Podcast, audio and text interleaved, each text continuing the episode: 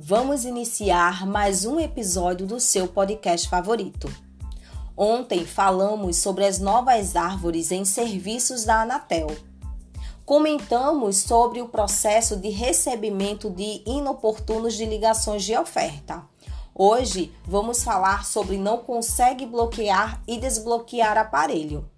Então, quando o consumidor ele solicitar informações sobre bloqueio e desbloqueio de aparelho que não consta em resposta padrão e nem se enquadre em direcionamento para a prestadora, devemos abrir um pedido de informação.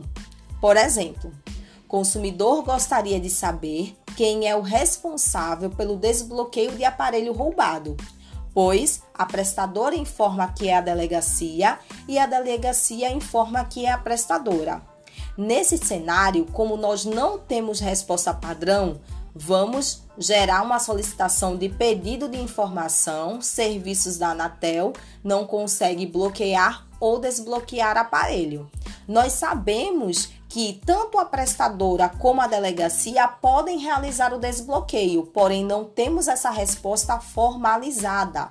Então, quando o consumidor ele perguntar algo que não temos em resposta, devemos abrir pedido de informação. Espero que tenha ficado claro e até o próximo podcast.